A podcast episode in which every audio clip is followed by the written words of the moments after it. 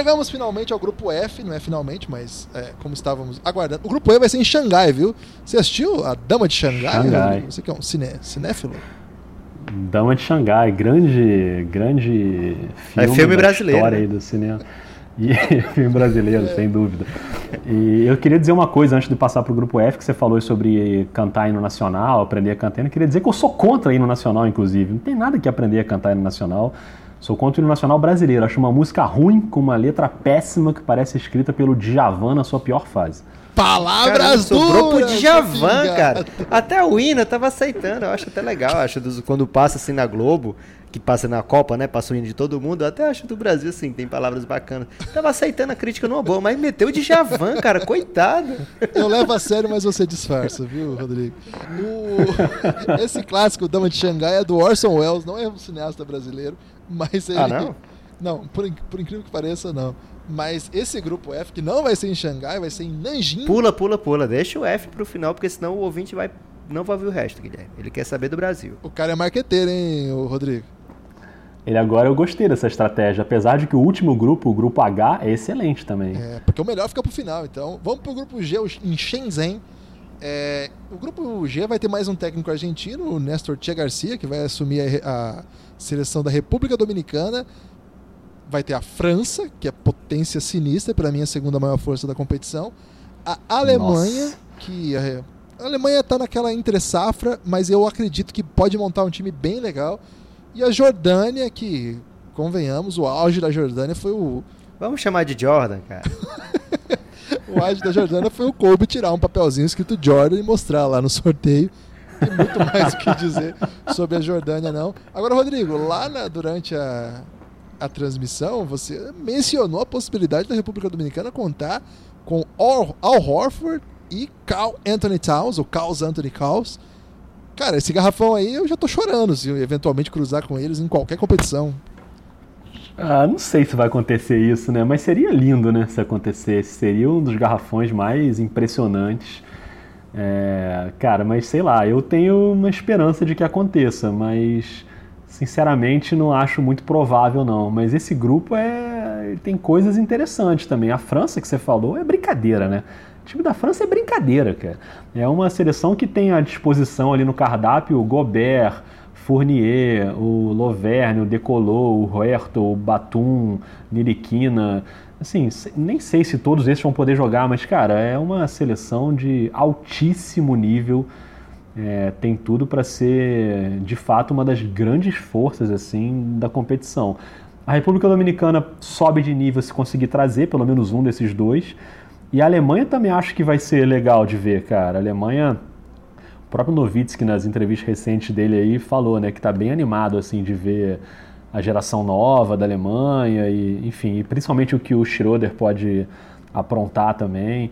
Acho que vai ser legal, né? Daniel Kleber, né? Maxi Tais, Kleber Maxi tá- Kleber, tá demais. que o Novitsky conhece muito bem, é, e Daniel Tais do Boston. Acho que pode ser uma, uma seleção bacana também. Esse grupo vai ser legal em Shenzhen. Shenzhen foi onde rolou o sorteio, inclusive. Ah, não sabia não. Agora, a França é pra mim a segunda maior força, é, não só Você pela. tá traindo aí Belgrado, hein, cara?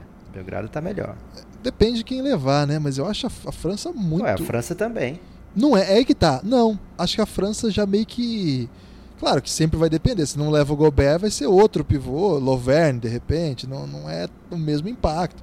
Mas eles têm muitos bons jogadores, assim. Eles, é, eles conseguem manter sempre alguém bom, é, sempre cinco jogadores bons em quadra. O que é algo que é muito difícil nesse nível, assim. Jogadores bons que eu falo é muito, muito bons, muito, muito bons mesmo, assim. É, a França, segundo consta, segundo a- os Tem olheiros... que ver se vai levar o Okobo, né? Se levar o Okobo, complica. É, porque é Phoenix Suns. Dizem que a França é disparada a melhor geração que vem na Europa. Né? Diz que os próximos 4, 5 anos, o que a gente vai ver de francês na NBA, dominando o basquete europeu, é um negócio de louco. Assim. Todo mundo que acompanha basquete europeu de base, presta atenção. Eles têm a trinca que jogaram no, no último, no último Mundial é, Sub-18, Sub-17, acho que foi, que Casalon. É, cara, é, é, é, ma- é maravilhosa essa nova geração. Então, não é essa ainda que vai chegar agora, e também não é aquela que já ficou para trás, que é a do Tony Parker, do Joaquim Noah. Mas ainda assim, olha o tanto de gente que a gente já falou aí, né, cara? É, o Batum deve ter mais um ano. Gobert é um dos melhores pivôs do mundo. Fournier, jogadoraço. Na Europa eles são cheios de jogadores espalhados em bons times. A gente tem que falar do Hertel, que a gente trouxe no Café Belgrado, tem uma entrevista aqui pra gente. Mas não só, né? Nossa, esse episódio é incrível. Então, e só tem cara bom, assim. Então eu tô muito esperançoso aí na França. Sabe quem é que forma melhor do que a base francesa, Guilherme? Quem, Lucas? A família do Yannis. Eu tô botando fé aí que nessa família vai ter uns dois times da Grécia. Você não falou que era pra pular esse grupo, Lucas? É, não, eu não mas... entendi. O que, que ele voltou para o grupo da Grécia? É só porque agora? ele tá falando aí que a próxima geração francesa vai dominar tudo. Não, pô, tem a família do Yannis chegando aí. É, o Alexis é melhor do que o Yannis, estão falando. É, mas. É, não, nem papel aceita tudo mais, né? Se papel já aceitava tudo, imagina tweet e coisas do, do gênero aí. Ô, Guilherme, é, esse grupo me tranquiliza porque a República Dominicana não vai passar. Então fico de boa aí com esse grupo. Podemos ir pro H, Rodrigo? Vamos pro H. O Lucas tá num ufanismo incrível. É, mas é... Aqui é Brasil, rapaz. Aqui é pingado. É, o pingado não é Pacheco, não. O pingado é crítico. É, o Grupo H, que... Vai ser jogado onde o Grupo H? Vocês têm aí? É em Don Juan. Dom Juan é o nome daquele. Dom Juan não é cidade chinesa. Dom tá Juan. Dom Juan de Marco, será? É, o grupo H vai ser jogado em Dom Juan e tem Canadá, Senegal, Lituânia e Austrália. Olha, sem... Vocês estão cobrando agora a pronúncia chinesa das palavras? é, o, é o chinês necessário. Cara, é, esse grupo aqui é o grupo da morte. É, é uma pena que pelo menos um. Que o Senegal tá aí, né? é, pelo menos um entre Canadá, Lituânia e Austrália não vai conseguir avançar de fase. É uma pena pro campeonato porque, cara, é, Canadá e Austrália tem dois dos elencos assim mais interessantes quando a gente começa a projetar do que, que esse time pode ser. E a Lituânia é aquela potência de sempre. Lucas, escolhe um desses três para você falar. Canadá, Lituânia ou Austrália? Qual que você quer? Cara, por incrível que pareça, esse é o único time das Américas que eu vou torcer a favor, desde que o Nash assumiu aí uma condição de aí espécie o de GM não faz do, nenhum do Canadá. sentido, mas o único que tem Nossa, chance de nos ferrar, você tá apostando neles, cara. Ah, mas você já falou que todos os outros vão passar também? O que, que adianta o Canadá não passar? Deixa o Canadá passar também. É, e assim, é uma geração que é muito jovem, muito promissora. É, tem jogadores, não só esses da NBA que a gente conhece, mas tem o Pangos, que está jogando muito é, na Europa, na Euroliga. E então já dava para estar tá conseguindo coisas melhores na seleção, né? E o que a gente vê normalmente é o Canadá ficando pelo caminho. Em várias competições internacionais a gente pensava, não, agora o Canadá vai, né? Agora o Canadá vai brilhar. Pré-olímpico mundial a gente viu o Canadá com um elenco bom, chegava lá não gerava resultados. Então, quando eu vejo esse grupo com Lituânia e Austrália, eu já fico temeroso pelo Canadá, porque são duas seleções muito acostumadas e que ao mesmo tempo tem muito talento. Né? A Lituânia não tenho nenhuma dúvida que vai passar de fase. É, e a Austrália, a gente vê esse último time da Austrália que veio, por exemplo, aqui para o Rio, nas Olimpíadas. Cara, que timaço, velho. É, e aí não vejo como a Austrália chegar enfraquecida nesse Mundial, né? Desculpa, posso falar só do Canadá, né? Mas o Canadá, então, ele tem esse elenco muito forte, muito jogador. O elenco possível, né? O elenco possível é muito forte cheio de jogadores que a gente está acostumado a ver o tempo todo nas grandes ligas, mas que ao mesmo tempo ainda eles não aparentam ter uma unidade quanto seleção. Então me preocupa que eles tenham caído nesse grupo tão forte e não sejam capazes de avançar, porque eu acho que na hora que pegar, vai ser o jogo decisivo, vai ser contra a Austrália, né? E aí eu vejo a Austrália com um pouco de vantagem no quesito experiência internacional. Ô Rodrigo, você comentou aquele jogo Brasil e Canadá? Eu comentei o primeiro, o que o Olinick janta o Brasil com farofa. Caramba, deu dó do Brasil. E aí depois o Canadá janta com mais vontade ainda sem o Olinick, né, que é o jogo aqui no Brasil. Esse eu não comentei, mas, mas os caras passaram o carro, né? Agora, esse conceito aí de elenco possível, eu acho que ele é fundamental nesse grupo, para as três seleções favoritas, né? O Senegal, assim, pode falar palavrão nesse podcast? Pode, liberar. Pode. Porque eu imagino, cara, o Gorg Dieng deve ter pensado, puta que pariu, o que, que eu fui fazer aqui nesse grupo né, do, do Senegal, que o Senegal tá rodeado de gigantes aí. Então, assim, deu um azar tremendo.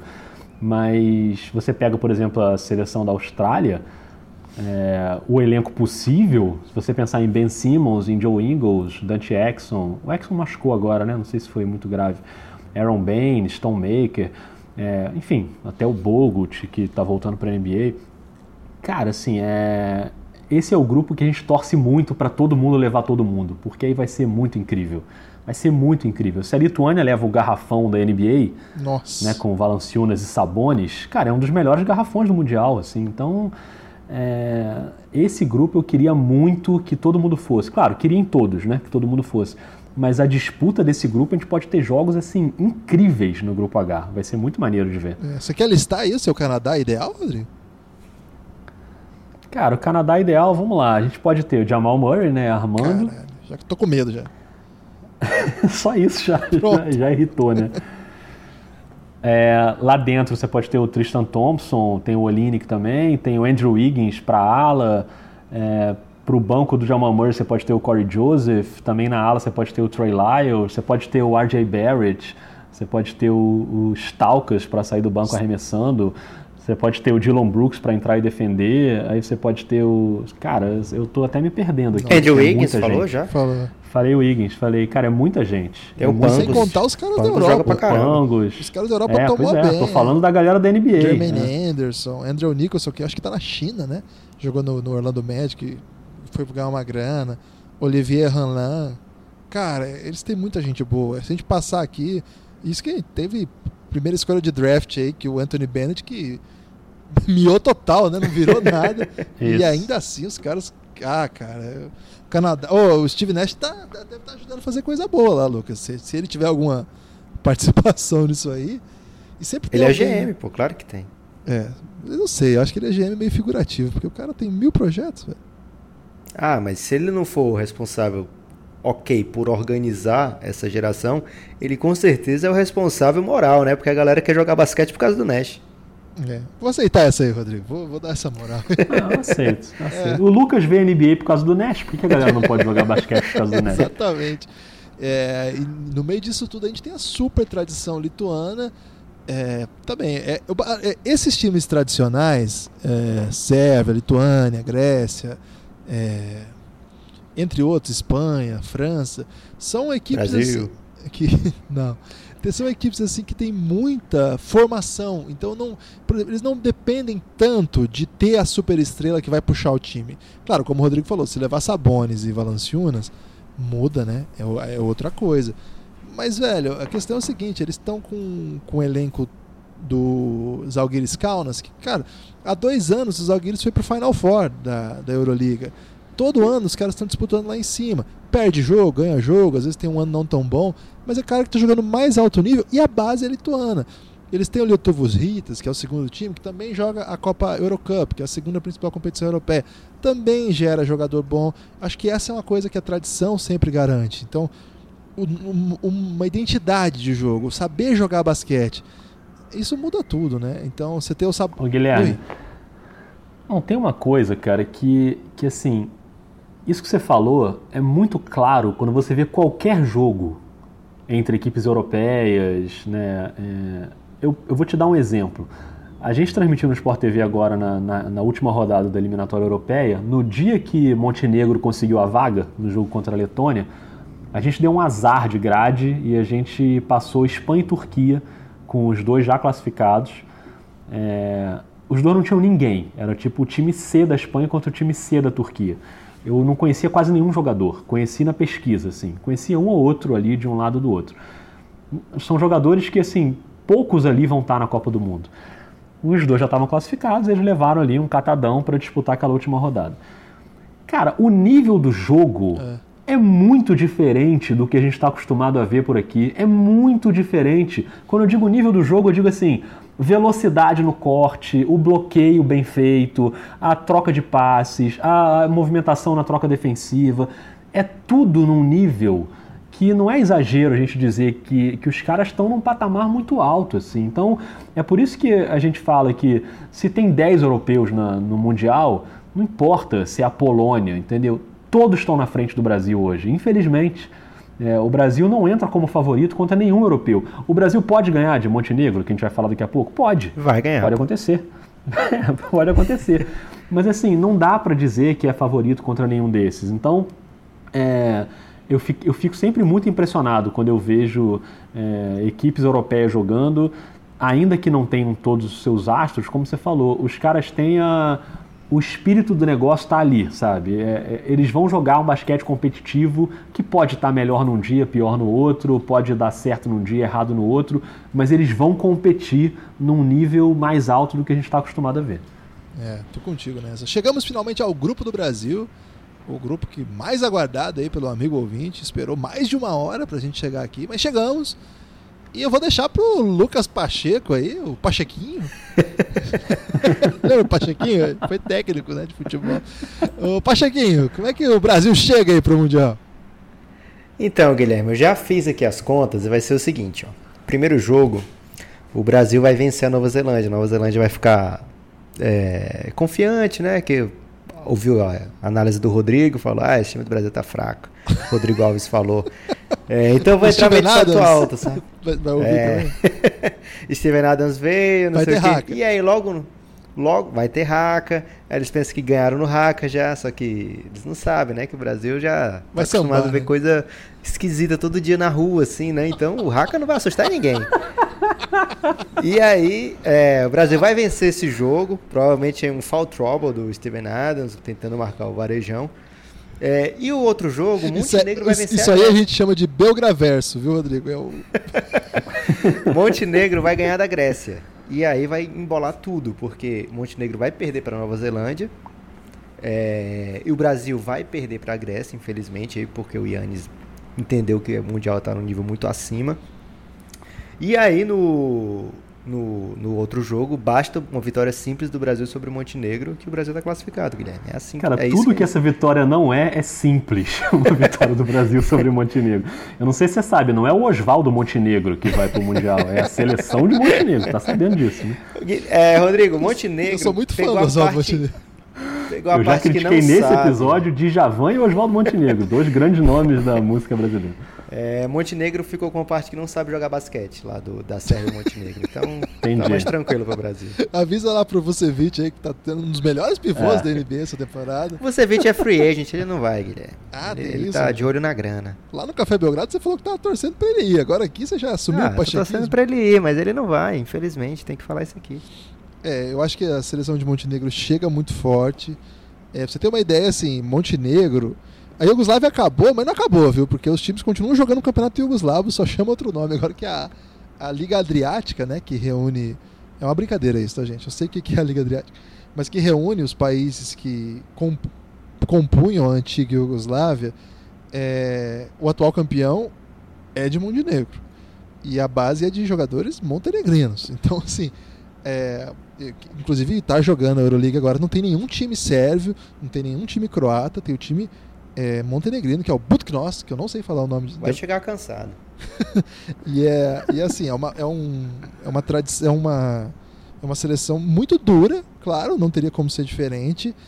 De fato, não é a mais tradicional ali do, da, da antiga Yugoslávia. Se você pegar que tinha Sérvia, tinha Croácia, tinha Eslovênia, mas eles chegaram, né? Croácia e Eslovênia, por exemplo, ficaram fora. Eles eliminaram a Letônia, que também não é uma, uma superpotência europeia, mas fez um ótimo Eurobasket. É claro que sem o Porzingis isso faz uma diferença do caramba, mas é um, é um, é um time muito bom. Eu acho que a questão não é nem essa, né? Eu acho que Montenegro... E tem um americano naturalizado, é muito bom o americano deles, cara. O Tyrese Riggs Rice. É, ele... Eu lembro que ele destruiu no, nesse, nesse, no pré-mundial. Caramba, foi terrível. É, um, um, um dos caras com, com carreira brilhante na Europa. Foi pra China, né? Ganhar dinheiro. Então, assim, é um... É um, é um o problema acho que tem mais a ver com o que o Rodrigo falou. O problema não são eles, o problema é o que nós temos para oferecer contra um alto nível. Tá, eu acho que de fato Montenegro não está na primeira prateleira europeia hoje, provavelmente não está na segunda, mas ela está na prateleira suficiente é, para nos incomodar e acho que com boas possibilidades de nos vencer. Mas eu tô com, eu acho que assim, tirando isso tudo, eu acho que é um jogo. Acho que dá para encaixar o jogo, dá para fazer jogo duro, ainda que eles tenham os melhores, é, melhores jogadores, melhores talentos. Eu não sei, assim, dos jogos possíveis, disparado um azar gigantesco, porque, cara, poderia ser quem, Rodrigo, no lugar de, de Montenegro aí? Cara, a gente podia ter um cenário para o Brasil no, antes do sorteio. A gente podia ter um cenário que era, por exemplo, é, o Brasil pegar, em vez de Montenegro e Nova Zelândia, pegar Filipinas e Angola Porra. ou Coreia e Senegal. E aí o Brasil era favorito para passar. Mas Porque aí não teria tava duas nos, seleções. grupos, tava nos grupos pares a, a Coreia? Não. Filipinas e Angola, Coreia e Senegal poderiam cair no grupo do Brasil. Ah, é? Bacana. É. Então, assim. Bacana é, Vou pedir um retroativa, redraft aí. A bad Bad retroativa. retrativa agora. É, e aí você troca Filipinas e Angola por Montenegro e Nova Zelândia, com Steven Adams e Vucevic. Entendeu? Então, o que eu acho assim, é possível ganhar dessas seleções. É possível ganhar. Se o Antetokounmpo não for, é possível ganhar da Grécia. Eu acho que não. É possível. Eu acho que não ganha. Eu acho que. Cara, eu acho que é, eu acho que assim, é, eu tô, eu tô me apegando ao conceito de dicionário da palavra possível. Eu acho possível. Eu acho que não é um Estados Unidos e Japão, entendeu? Acho que a diferença não é essa. Tá. Mas eu acho muito improvável que consiga ganhar, mesmo se não for um Antetokounmpo. E, e eu acho que com, com Nova Zelândia e Montenegro, se, se eles tiverem os seus melhores, eu acho improvável. Eu acho que o Brasil não é favorito em nenhum dos três jogos do grupo. Não é favorito, o que não significa que não pode ganhar. Pode ser que encaixe um jogo ali, que ganhe um jogo com a Nova Zelândia, enfim. Eu acho possível ganhar. Mas o que eu acho é que a gente tem que ter uma expectativa realista de não achar que o Brasil vai chegar lá e aí não vai classificar, a gente fala, puta, mas que vexame, pegou esse grupo e não ganhou na Nova Zelândia. Cara, não é assim. A gente não tá num patamar hoje que ganhar da Nova Zelândia é bota na conta. Não é, não bota na conta. Para ganhar da Nova Zelândia vai ter que remar, vai ter que correr atrás. O Brasil hoje é uma seleção, é, uma, é um país em transição no basquete. Para onde vai essa transição a gente não sabe. Mas ela está no momento de transição de uma geração que tinha um bom potencial, que nunca chegou a traduzir esse potencial em medalhas, mas era uma equipe que tinha jogadores protagonistas na Europa, como Marcelinho Huertas e Thiago Splitter, que eram muito protagonistas na Europa, que tinha jogadores jogando na NBA no nível do próprio Splitter depois, campeão, do Varejão, do Nenê, do Leandrinho, é, jogadores que tinham uma relevância na NBA, que hoje não existe isso. O nosso jogador com mais relevância na NBA hoje é muito difícil que ele vá ao Mundial, que é o Nenê. Muito difícil. E a relevância dele hoje já é muito menor do que foi anteriormente, mas eu ainda acho que ele poderia ter um impacto maior do que os outros. Né? Então, o, a equipe brasileira que jogou as eliminatórias não vai ser muito diferente em termos de nível da equipe que vai jogar o Mundial. Ainda que você acrescente o Raulzinho, ou o Ertas, ou sei lá, o Felício, ou algum outro jogador, o Brasil, comparando com outras seleções, ele vai crescer muito menos para o Mundial outras seleções vão crescer demais, jogar nas eliminatórias sem os seus jogadores de Euroliga, de Eurocup, de NBA e no Mundial vão ter alguns desses jogadores. Então é uma diferença de nível muito grande que o Brasil não vai acompanhar. O Brasil no Mundial não vai ser muito melhor do que o Brasil das eliminatórias. E esse Brasil das eliminatórias, ele tem problemas. Tem um garrafão que não tem muita mobilidade, tem jogadores que não estão acostumados ao momento decisivo em grandes ligas. Isso pesa numa competição. Quantas vezes a gente já viu essa geração anterior do Brasil, que era bem melhor, ela sofria quando chegava num campeonato maior, porque a gente sabe que o nível do basquete masculino é muito alto.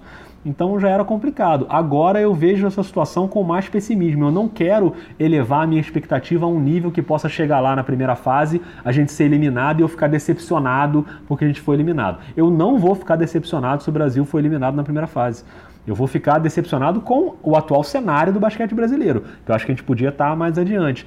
Mas é uma coisa de calibrar um pouquinho essa expectativa aí e não achar que a gente, ah, a gente vai chegar lá e Nova Zelândia é mole, que vergonha se não passar. Não é vergonha. Vergonha talvez seja as décadas de histórico que levaram o Brasil a chegar nesse momento. Mas o momento atual não é pra gente achar que o Brasil vai chegar lá e passar o carro, porque é muito difícil. É, eu, eu... Guilherme, Oi. eu fiquei satisfeito aí que durante esse rant todo do Rodrigo ele não falou mal de nenhum cantor. Já isso aí foi suficiente pra mim. Eu falei muito agora nessa sequência, É, né? mas eu assino embaixo, eu tô com o Rodrigo nessa. Eu acho que nós temos. Nós somos favoritos contra a Nova Zelândia. Ainda que se ela levar o Steven Adams, dependendo do que a gente levar, claro. Mas é aquele favorito 51-49, só para ter favorito. Acho que contra Montenegro a gente entra atrás. Acho que, por exemplo, você tem o, você tem o, uma dupla de garrafão, sei lá, Todorovic e, e o Dubljevic. É, não dá para nós, eu acho. Assim, são dois caras que jogam basquete alto nível, europeu. Tal. A gente não vai levar o Nenê, ou, vai levar o Varejão, o Lucas Dias. Não dá. Então, é, tem um menino Randocic lá, que inclusive tem no YouTube o Randocic ganhando do Don't num contra um, hein? Fica essa denúncia aqui. Olha aí. Então ferrou, né? É um menino de 20 anos lá do Real Madrid. Acho que não sei nem se emprestaram ele agora. É um cara que eles apostam muito a longo prazo. Então, é, de fato, assim, é uma realidade muito diferente assim de basquete. É, Montenegro não dá. Mas, Guilherme, e, mas e o Steven Adams? Se o Steven Adams estiver jogando, é, o normal é ele jantar o nosso garrafão. Jantar. É como o Oline que jantou nas eliminatórias. E o Oline que é um jogador mediano da NBA. E ele fez o que quis no, no garrafão brasileiro. Ele teve uma atuação assim histórica de sei lá quantos ele pontos parecia ele o Larry Bird, rebote pegou é incrível assim, o que ele matou de bola, o que ele pegou de rebote. É, eu, eu vejo disputa de rebote com o Steven Adams, eu tenho medo do que pode acontecer em rebote ofensivo, esse cara brigando fisicamente no nosso garrafão. Eu tenho medo. E assim, é, não é só o demérito do, do garrafão brasileiro, não, é a qualidade do cara. O cara é muito bom como como um brigador de rebote. É por isso que eu acho que a gente não é favorito com a Nova Zelândia se ele tiver, porque um jogador nesse caso pode fazer uma diferença muito grande, muito grande. E a gente não tem do outro lado um cara que a gente fale assim, puta, esse cara aí vai botar a bola embaixo do braço e vai decidir o jogo com a Nova Zelândia. A gente vai depender de vários jogadores jogarem bem, entendeu? É.